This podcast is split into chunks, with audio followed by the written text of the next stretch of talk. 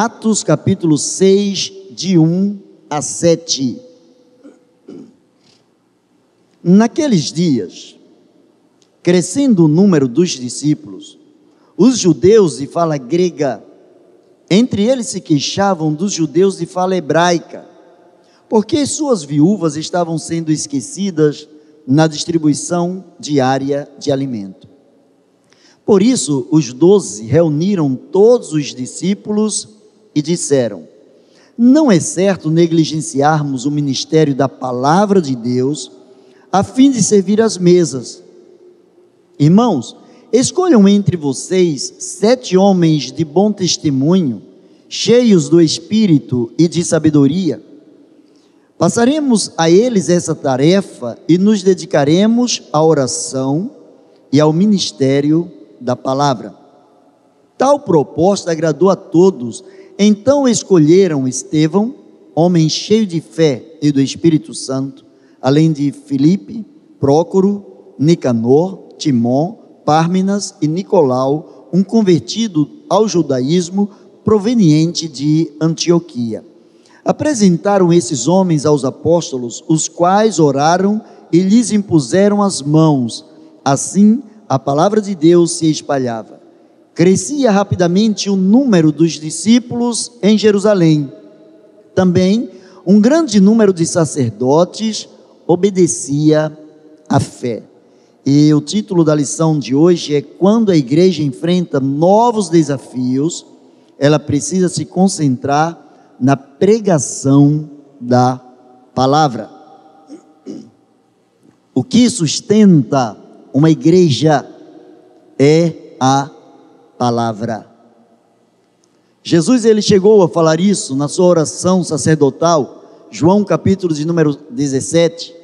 João 17, 17, Jesus vai orar ao Pai dizendo: santifica-os na verdade, a tua palavra é a verdade.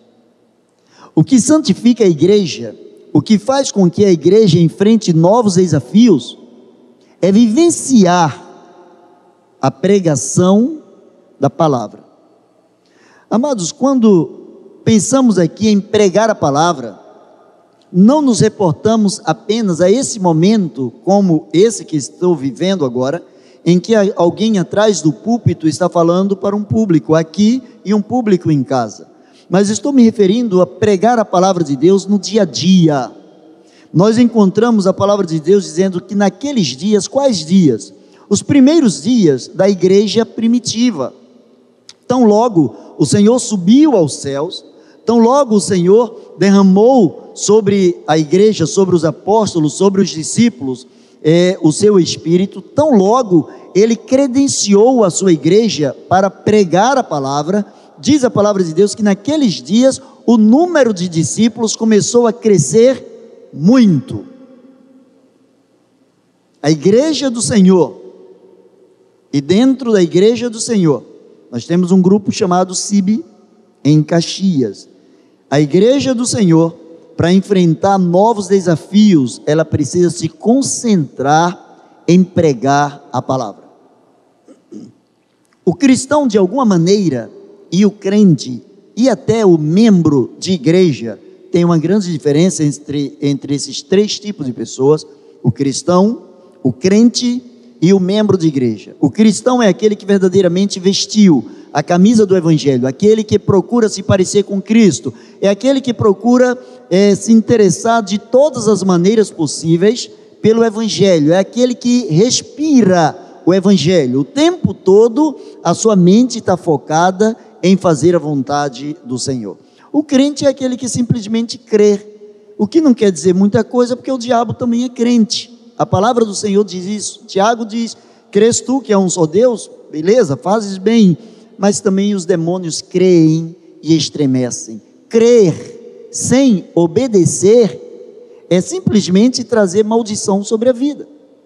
Que as pessoas que creem no Evangelho, mas não vivem o Evangelho, de acordo com a palavra de Deus, elas são indesculpáveis, porque elas conhecem a palavra de Deus. A palavra do Senhor diz que aquele que sabe fazer o certo e não o faz, comete pecado.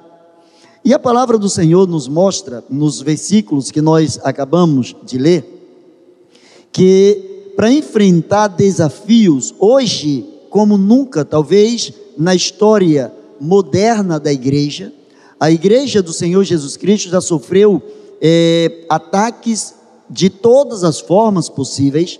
Lá no primeiro século, alguns dos chamados heróis da fé, aqueles que nos representaram, aqueles que foram os primeiros, os heróis, aqueles que entregaram a vida, que literalmente foram sacrificados, que perderam suas vidas por amor ao Evangelho, aqueles que deixaram de acreditar na palavra do Senhor e ao, é, com o tempo foram esfriando, como acontece até hoje, mesmo depois da reforma protestante, como nós encontramos muitos países, principalmente na Europa, onde muitas pessoas simplesmente esfriaram, a igreja esfriou, a igreja, ao invés de avançar, a igreja retroagiu, onde eram alguns templos, hoje infelizmente são casas de show ou coisas semelhantes.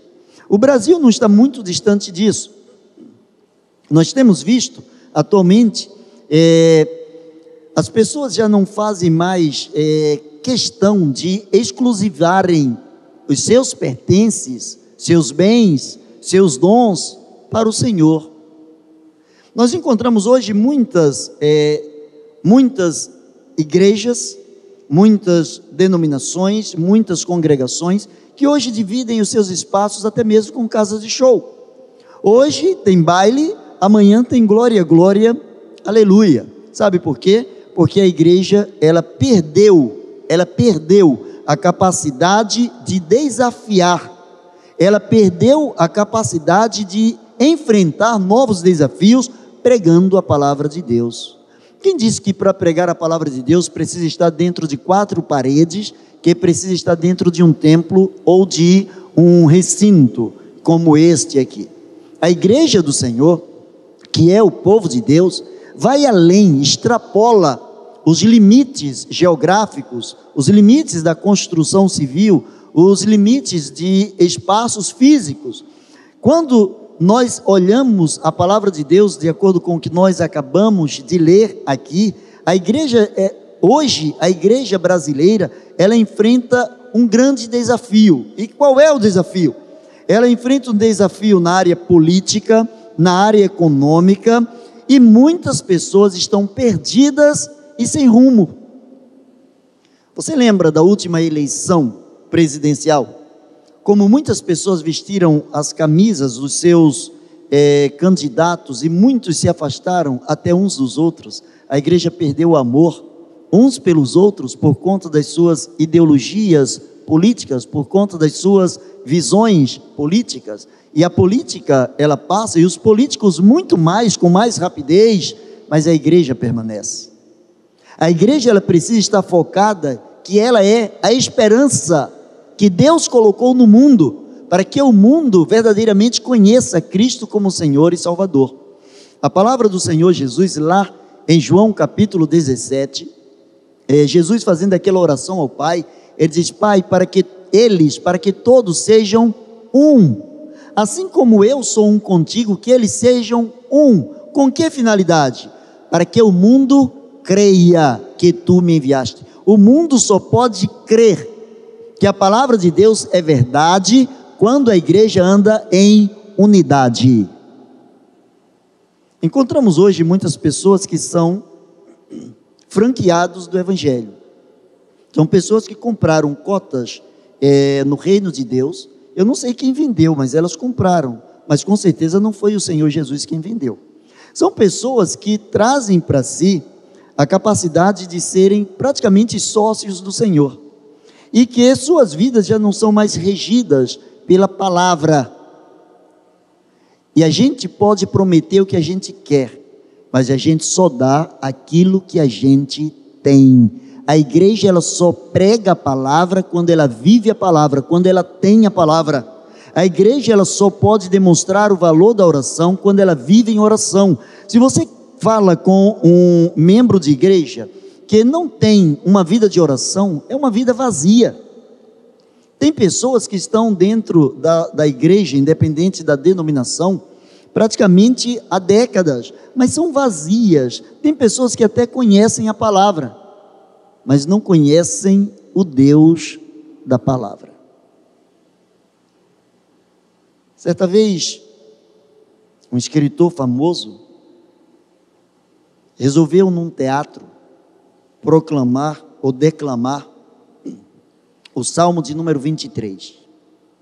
E ele começou: O Senhor é meu pastor e nada me faltará. E ele tinha eloquência, e ele falava bonito, e ele impressionava, e ele gesticulava de uma maneira que as pessoas percebiam aquilo que ele estava falando. E quando ele terminou, aquele auditório ficou em pé aplaudindo aquele homem, a maneira como ele se expressou sobre o Senhor sendo seu pastor. No outro dia, chamaram um homem de oração para falar o mesmo salmo 23. E este homem, de uma forma humilde, começou a falar: O Senhor é meu pastor, é o meu pastor, nada me faltará. E este, este homem começou a falar com o coração, e quando terminou, ao invés de perceber a plateia em pé, aplaudindo aquele homem, a plateia estava ajoelhada chorando diante do pastor daquele homem. E alguém que estava à frente no palco perguntou àquele homem: qual é a diferença? Por que, é que as pessoas estão chorando ao ouvirem você falar sobre o Salmo 23 e que ontem essa mesma plateia estava aplaudindo alguém que citou o Salmo 23? E ele disse: é porque o orador de ontem ele conhecia o Salmo. Eu conheço o pastor dos Salmos. Esta é a diferença. A igreja que enfrenta novos desafios, ela precisa pregar a palavra, mas só tem autoridade de pregar a palavra quem vive a palavra. Desculpem os que fazem teatro, não levando para o termo pejorativo, mas pregar a palavra, pregar a palavra sem vivenciar a palavra é mero teatro, é uma novela, é apenas uma demonstração pública. Mas quando nós vivemos a palavra, nós pregamos a palavra. O cristão, até de boca fechada, ele fala, a sua vida faz a diferença. Ele prega a palavra, e à medida em que ele prega a palavra, é quando a igreja ela se concentra em pregar a palavra, Deus supre as necessidades da igreja. A igreja precisa entender que a igreja é igreja. Se a igreja quiser ser qualquer uma outra coisa no mundo, desista porque ela não vai nem conseguir imitar. Se a igreja tentar imitar os programas de televisão, é, os shows na televisão, a igreja vai ficar muito atrás, porque existem profissionais qualificados, milhares de anos luzes na frente da igreja e que cheios de é, capacidades técnicas de entendimento, de conhecimento científico, sabem levar as pessoas a acreditarem e vivenciarem aquilo que estão, aquilo que estão assistindo. A igreja, o diferencial da igreja, a igreja é muito mais que uma empresa. A igreja não é empresa. Igreja é igreja. Sabe o que acontece numa empresa? Numa empresa, quando um funcionário não presta, o patrão manda embora. Na igreja, quando o crente não presta, a igreja se curva para que o Espírito Santo de Deus, o dono da igreja, leve aquele crente a prestar. Porque a igreja reconhece que o sacrifício de Cristo na cruz do Calvário vale muito mais do que as suas ideologias. E que o papel da igreja é abençoar e não amaldiçoar. Quando a igreja começa a se concentrar na pregação da palavra, Deus começa a suprir as necessidades. Lucas ele relata que as pessoas que possuíam herdades, casas, vendiam essas casas, traziam, traziam o preço e entregavam aos apóstolos para que fosse distribuído, para que todos fossem abençoados. Se você está acompanhando, Atos 4, 34. Então, quando verdadeiramente a igreja começa a ser igreja, a igreja começa a pensar como igreja, a igreja começa a pensar no outro, a igreja começa a sentir a dor do outro, a alegria do outro. Quando alguém triunfa na igreja, quando alguém tem êxito, a igreja toda vibra. Quando alguém é curado, a igreja todinha é curada. Quando alguém recebe um emprego em meio à pandemia, a igreja toda vibra porque alguém foi empregado, a igreja também foi empregada. A igreja começa a sentir as necessidades uns dos outros, e a igreja ora uns pelos outros. Quando a igreja se concentra em pregar a palavra, os crentes crescem de uma forma saudável. Crescem de uma forma saudável, significa crescem com maturidade. Não tem mimimi. O crente ele mergulha. O cristão ele mergulha. O servo ele mergulha. Quando verdadeiramente a igreja se concentra em pregar a palavra, o crescimento é sadio. Existem diferença, existe diferença entre crescer e inchar. Muitas igrejas crescem, muitas igrejas incham. A grande diferença é que a igreja ela cresce à medida em que ela leva aquilo que ela tem de principal e ela começa a contagiar o mundo, ela começa a influenciar o mundo. Ela cumpre aquele papel que o próprio Senhor Jesus Cristo designou para ela de ser luz e sal. E quando ela é luz e sal, o crescimento é saudável. As pessoas, e juntamente com as pessoas, a igreja se fortalece. As pessoas têm experiências profundas com Deus. Amados, é inconcebível a ideia de alguém que tenha pelo menos um ano, um ano de convertido, e não tenha experiências profundas com Deus. Tem pessoas com 50 anos de convertidas, nunca tiveram uma experiência profunda com Deus, a não ser a experiência de ter recebido Jesus como seu Senhor e Salvador, e daí nada mais. E daí nada mais. A igreja é um corpo. De quando em quando, você precisa cortar as unhas, você corta o cabelo, porque o corpo ele cresce. E você vai retirando aquilo que está sobrando no corpo, aquilo que já não é benéfico para o corpo, aquilo que não embeleza o corpo, aquilo que não traz saúde para o corpo. Quando a igreja ela se concentra na palavra, na palavra. Temos ouvido nos últimos anos pessoas que dizem assim, mas não é assim que eu entendo. Mas não é o que você entende, é o que a Bíblia fala. Não é o que você entende, é o que o Espírito de Deus entende. Os cristãos primitivos, eles entenderam, eles entenderam, juntamente com os apóstolos, que o principal foco da igreja era pregar a palavra.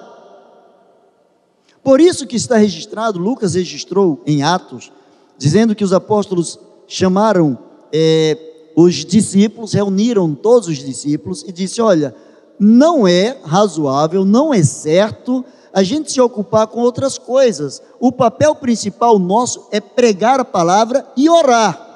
As outras coisas qualquer um faz. Qualquer um faz. Mas pessoas que não oram não podem pregar. Sabe por quê? Porque a pregação não é um mero discurso.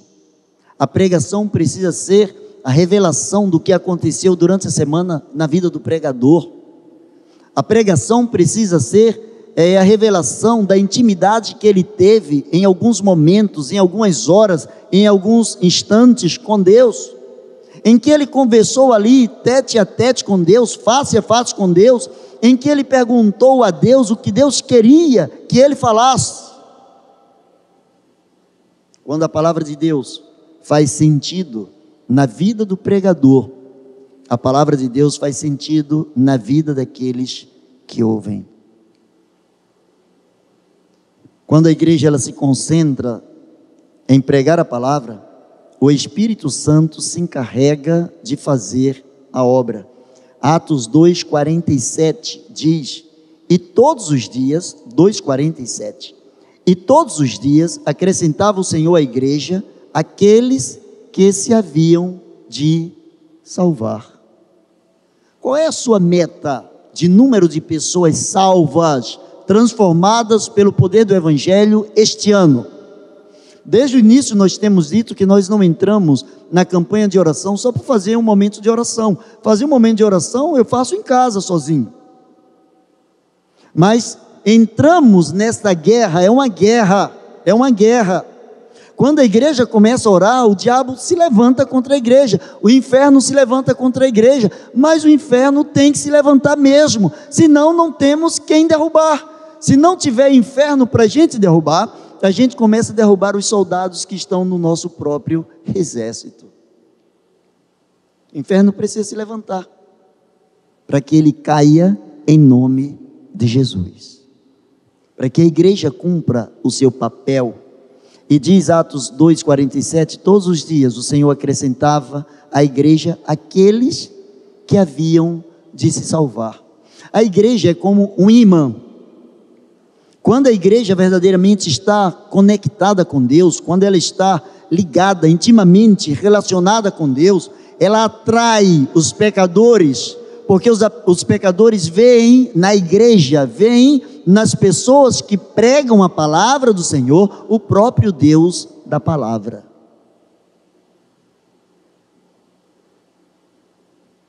Geralmente, as pessoas que têm dinheiro e que gostam de arte, as pessoas compram verdadeiras obras de arte, quadros, pinturas. Às vezes, alguns quadros que as pessoas mais leigas olhamos para o quadro e não entendemos nada. Às vezes, o, o autor, ele pega o pincel, talvez no momento de devaneio, ele passa para lá, para cá, e assina embaixo, e aquele quadro vale milhões. E as pessoas pagam milhões por aquele quadro. E vai uma outra pessoa e faz um quadro igualzinho. Só que aquele quadro que é igual, ele não tem o mesmo valor. Ele não tem o mesmo valor. No reino de Deus, só tem valor aquilo que é autêntico. Cópia não existe no reino de Deus. No reino de Deus, o Espírito, ele se encarrega de fazer a obra. Mas são as orações dos santos que são colocadas diante de Deus como se fossem trilhos através dos quais Deus coloca a sua locomotiva. E nessa locomotiva, Deus vai chegando de estação em estação e vai enchendo de pessoas, vai salvando as pessoas. O trem que vai para o céu, ele desliza por cima dos trilhos da oração dos santos. É impossível alguém que ame a oração não amar a palavra de Deus. É impossível alguém que ame a palavra de Deus não ser um servo de oração. E o servo de oração, ele crê, ele crê, porque ele, ele aspira o mover de Deus no mundo sobrenatural. Ele consegue enxergar que o natural de Deus é ser sobrenatural. Ele consegue entender que cada dia é um milagre. Ele consegue entender nas pequenas coisas que Deus está falando para ele. Eu acho interessante como, como Deus faz as coisas. Hoje, um irmão, só vou pedir a permissão para não falar o nome dele, mas o irmão hoje chegou aqui e me deu um livro de presente. Ele disse: Eu li, gostei desse livro, e me deu o livro. Quando eu abri o livro, na página 11, abri assim. Tinha um recado de Deus para mim. Você acredita nisso? Você acredita nisso? Orei o dia todo. Chegou hoje, o irmão disse: Oi, pastor, eu li esse livro aqui, gostei, toma. Eu nem quis comprar outro para o senhor, eu quis dar o, aquele que eu li, porque eu gostei tanto, eu quero te dar esse aqui. Eu abri a página 11 e Deus estava lá falando para mim. Sabe por quê, meu irmão?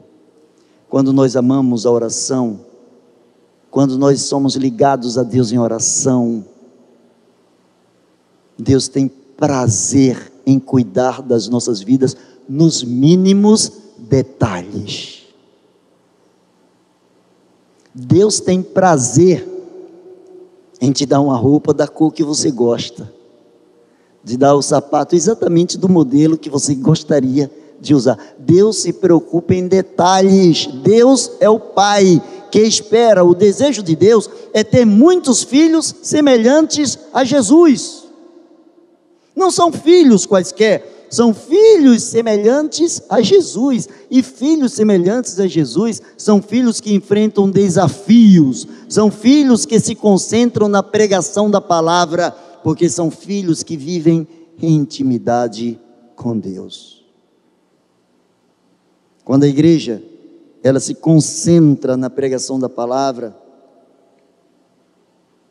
o reino de Deus avança o reino de Deus cresce. E o que é, que é o reino de Deus? Às vezes nós achamos que o reino de Deus ele é avaliado apenas pela quantidade de pessoas que se convertem. Não. O reino de Deus é o poder de Deus na vida do cristão. Jesus falou: o reino de Deus está dentro de vocês. O reino de Deus é o domínio que tem. Vamos colocar numa linguagem humana: é a energia, é o poder que Deus nos deu para colocar a mão e fazer acontecer. O reino de Deus está dentro de nós. A igreja avança. Porque, como baterias que estão interligadas a uma força energética maior, somos preenchidos pela presença do Espírito Santo de Deus. Mas para que a palavra de Deus e o reino de Deus avance, como encontramos no último versículo do capítulo 6 do texto que estamos tomando por base, Atos 6, 7, nós encontramos, e crescia a palavra de Deus em Jerusalém. Vamos transliterar aqui, e crescia a palavra de Deus em Duque de Caxias, e crescia a palavra de Deus no Rio de Janeiro, e crescia a palavra de Deus no Brasil, e se multiplicava o número de discípulos, e grande parte dos sacerdotes obedeciam à fé. Pessoas que não eram cristãs, líderes de outras religiões, líderes judaicos, começaram a entender que existia por trás daqueles homens quase que indoutos, existia uma energia diferenciada, existia uma garra, existia um poder, existia uma ousadia, ao, ao ponto de eles terem a sua vida como nada, se não cumprissem com alegria aquilo que entendiam Deus ter colocado nas suas vidas como propósito. A igreja que enfrenta desafios, ela vibra, ela vibra com a pregação da palavra, mas para que isso aconteça, você precisa encarar os desafios em qualquer área da sua vida. Tem crente, desculpa o termo que eu vou usar, frouxo, muito frouxo. Provérbios, Salomão é, escrevendo Provérbios diz assim: se te mostras fracos no dia da angústia, a tua força é pequeno. Outra versão diz: se te mostras frouxo no dia da angústia, a tua força é pequena. Tem crente que não pode apertar um pouquinho o calo, não pode apertar um pouquinho a dor, que ele já começa a dizer: Senhor, eu não aguento mais. Ué, se você não aguenta mais, cai fora. O reino de Deus é para quem aguenta. O reino de Deus é para quem aguenta. Ah, pastor, mas eu sou fraco. Então vamos entender a palavra de Deus. O apóstolo Paulo diz: quando eu estou fraco, então eu sou forte. O reino de Deus é para aqueles que são fracos, mas aguentam, porque sabem que o revestimento do poder vem dos altos céus. Quando nós enfrentamos os nossos desafios, nós somos levados por Deus a tomar decisões sábias. É diferente de decisões inteligentes. Decisões inteligentes é quando a gente usa apenas a cognição, é quando a gente usa apenas a razão, Decisões sábias é quando nós tomamos decisões além de pé no chão, decisões orientadas pelo próprio Deus. O reino de Deus é um, é um é reino de milagre, e se nós não acreditarmos nisso, transformemos então a igreja em um clube social. Porque o que nos diferencia é acreditar que a nossa proposta é uma proposta de poder, que servimos a um Deus de poder, que servimos a um Deus que não se curva diante das tribulações, das é, impossibilidades humanas, porque Ele é o Deus que faz acontecer aquilo que os olhos humanos não podem contemplar. Quando nós tomamos decisões sábias, quando nós nos dedicamos verdadeiramente à oração, quando nós nos concentramos na palavra de Deus, o reino de Deus, ele cresce. Mas eu quero caminhar para o final, para que estejamos também orando. Sabedores disso, se você está acompanhando, página 86, que são os nossos motivos de oração, sabedores disso, que nós somos levados por Deus para desafios. Desafios. E o que é, que é um desafio? Desafio é fazer uma coisa que eu nunca fiz. Fazer uma coisa que eu faço costumeiramente, isso não é desafio. Desafio é fazer aquilo que ninguém nunca me viu fazer. Isso é desafio. Se você está malhando e você começou ali pegando 2, 3, 5, 10 quilos, o seu professor, o seu instrutor vai dizer assim que você precisa desafiar e que você precisa aumentar um pouco o seu peso. E daqui a pouco você está usando 20 quilos, 30 quilos, 200 quilos, 250 quilos. São os desafios. Precisamos pedir ao Senhor que supra as nossas necessidades de modo que a igreja prospere. Mas veja bem, se eu oro para a igreja prosperar, eu preciso ser o primeiro, o primeiro a contribuir para que a igreja prospere. Se eu prego uma coisa que eu não vivo, isso é engodo, isso é engano. Se eu prego uma coisa que eu vivo, eu tenho o carimbo de Deus, eu tenho a orientação de Deus, eu tenho o aval de Deus para acreditar em novos desafios. Você já viu que dificilmente você encontra um rico cheio de fé? É muito difícil, existe, mas é muito difícil. Que a cabeça do rico está muito voltada àqueles que têm é, condições financeiras com facilidade, está muito voltada para o que ele pode fazer. Você já viu que Deus escolheu os que não são para confundir os que são? Geralmente aquelas pessoas mais pobres, aquelas pessoas é, com menos recursos financeiros são as pessoas que dependem mais de Deus e que veem a glória de Deus no dia a dia, porque elas mergulham de cabeça, sem medo, sem medo. Elas buscam aquilo que elas sabem que está nas águas profundas do Espírito Santo de Deus. Precisamos pedir a Deus que os crentes cresçam de uma forma saudável. Gente, peraí, nós estamos no século 21. Você sabe o que é isso?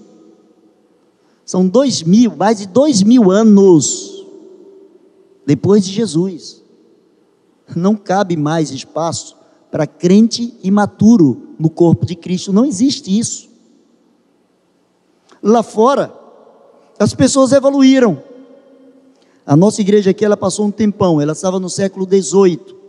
Graças a Deus que veio a pandemia. A pandemia veio e ao invés de nos infectar, a energia, a, a, a, o Covid, ao invés de nos infectar, o Covid nos conectou com o mundo. Eu estou aqui, mas eu estou observando aqui. Tem pessoas agora, em uma outra região do, do, do país, tem pessoas no Nordeste agora aqui que estão ouvindo a palavra de Deus estão, nesse momento, ouvindo e cultuando a Deus. Tem pessoas aqui em Caxias que estão agora em casa e que estão também cultuando a Deus. O mundo evoluiu.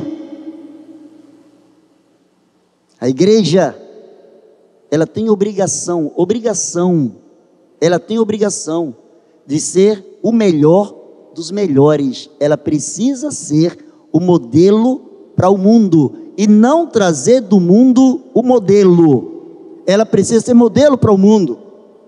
O mundo precisa se inspirar na igreja, o mundo precisa olhar para a igreja e dizer assim: puxa, vale a pena fazer o que aqueles cristãos fazem. Eu estava assistindo uma, uma reportagem sobre uma outra igreja, não vou citar o nome, mas que um dos líderes estava dizendo que dentro do santuário já não podia mais nem filmar o culto Tal era a indecência de algumas pessoas com determinados tipos de, de vestimentas que, quando davam close, parecia mais que estava num programa de, de televisão. A igreja não precisa imitar o mundo. Bote isso na cabeça. A igreja não precisa imitar o mundo. A igreja, ela é poderosa, ela já tem tudo que ela precisa. A igreja tem tudo que ela precisa, ela só precisa pedir ao Senhor que faça voltar ao chamado primeiro amor. Vamos fazer um teste rápido aqui? Seja honesto com você e responde agora diante de Deus. Hoje você é um cristão melhor, você é um cristão pior, ou você é um cristão do mesmo tipo de quando você se converteu? Arrisco dizer que 99% vão dizer que hoje são piores. Se forem honestos, vão falar isso. Que no início você orava mais, você acreditava mais na palavra, você lia um texto, o texto falava ao seu coração, você tinha quebrantamento de espírito, você tinha prazer, você andava com o Salmo 122 na cabeça. Alegrei-me quando me disseram: Vamos à casa do Senhor. Ah, pastor, eu sempre fui esse tipo de crente. Piorou não evoluiu, está no século XV. Está no século XV. Precisa passar alguns, algum tempo mais até chegar uma reforma na sua vida. Até que Deus trabalhe de uma forma melhor na sua vida. Não leve isso para o coração, não. Deixe Deus trabalhar no seu coração. Não leve isso para o seu coração, não. Não veja isso como algo ruim para você, mas veja como um desafio para você. Sabe por quê? Escuta aqui, cristão. Escuta aqui, servo do Senhor. Escuta aqui, serva. Você pode ser melhor do que o que você é. Você pode ser melhor. E só existe uma pessoa no mundo que pode tomar essa decisão por você. E não é Deus. Não é Deus. Só existe uma pessoa e essa pessoa é você. Se você decidir, eu quero, eu quero ser o melhor que eu possa ser diante do Senhor, isso já começou a acontecer porque Deus coloca em nós o querer e o efetuar segundo a sua grandeza, é o que diz a palavra do Senhor. Mas eu quero concluir. Peça a Deus, ore a Deus, que nos ajude a depender do Espírito Santo em todas as áreas da nossa vida. Tem pessoas que são peritas, são peritas, são importantíssimas no reino de Deus. Mas algumas áreas Deus não domina. Algumas áreas Deus não domina que as suas mentes ficaram bloqueadas. Suas mentes estão simplesmente bloqueadas, não entra nada de novo. E não se esqueça que o próprio Senhor da igreja, o cabeça da igreja, ele diz que vinho novo não se coloca em odre velho, ele não desperdiça vinho, ele não desperdiça poder. Odre velho está fadado a continuar sendo velho. E quando eu falo de velho, não falo de idoso, há uma grande diferença. Eu falo de vidas ressecadas, vidas que é, simplesmente se engessaram, vidas que se acomodaram em ser. Bote isso na sua cabeça, você ainda não é o melhor que você pode ser você ainda não é o melhor que você pode ser. Deus quer te usar ainda mais.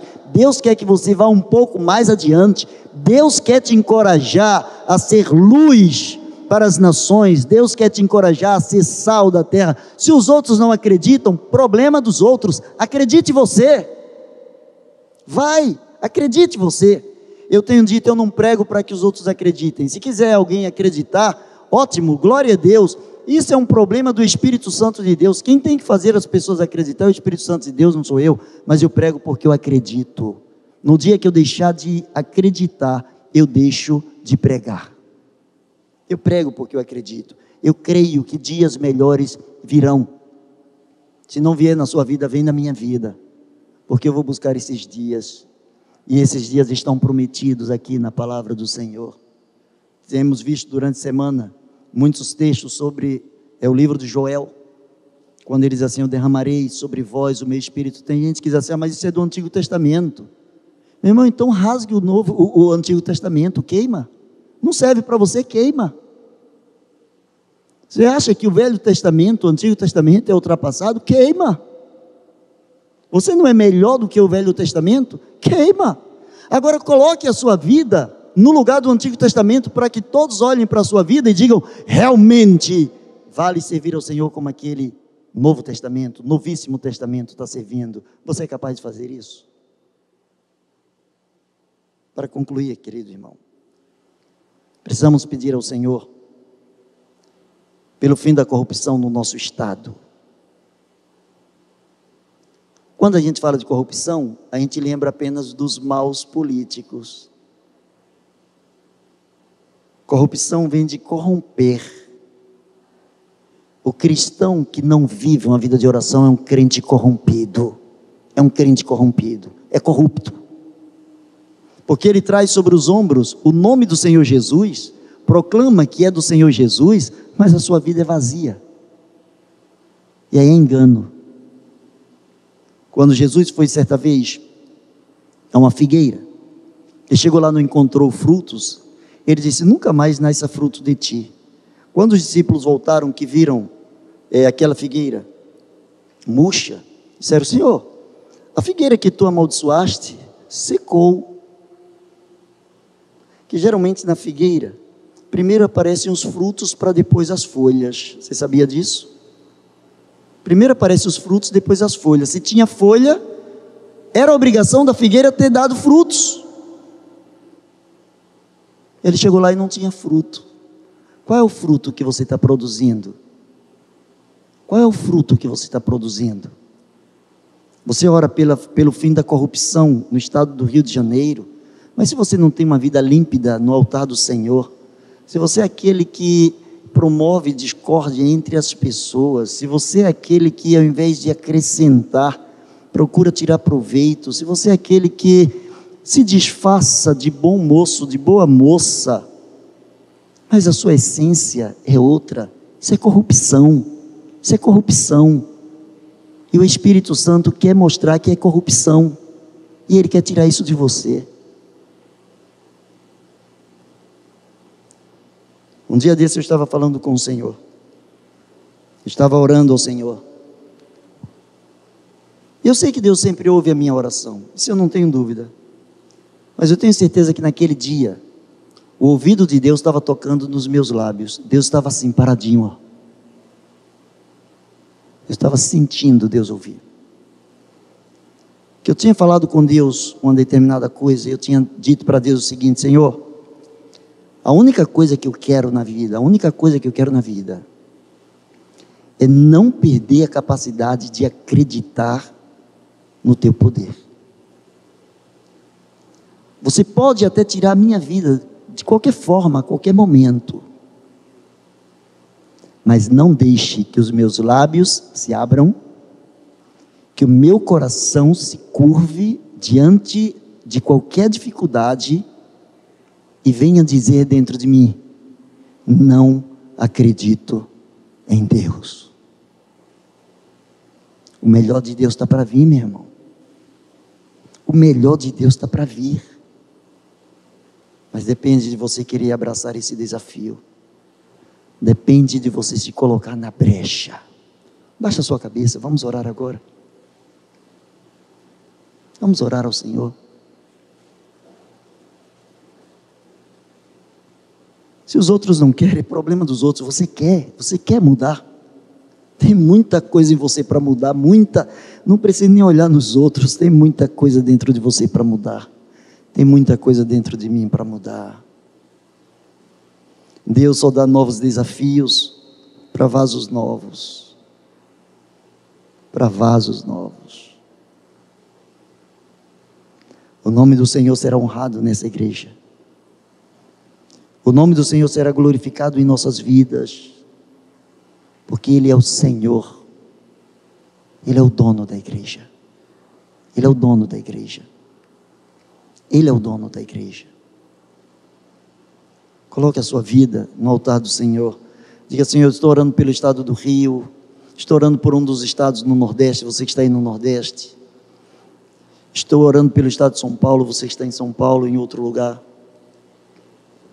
Mas diga, Senhor, que esta corrupção comece a sair da minha vida. Eu quero perceber a corrupção que tem na minha vida. E livra-me, Senhor. Eu só posso pedir que a corrupção saia do querido estado do Rio de Janeiro. Se sair da minha vida.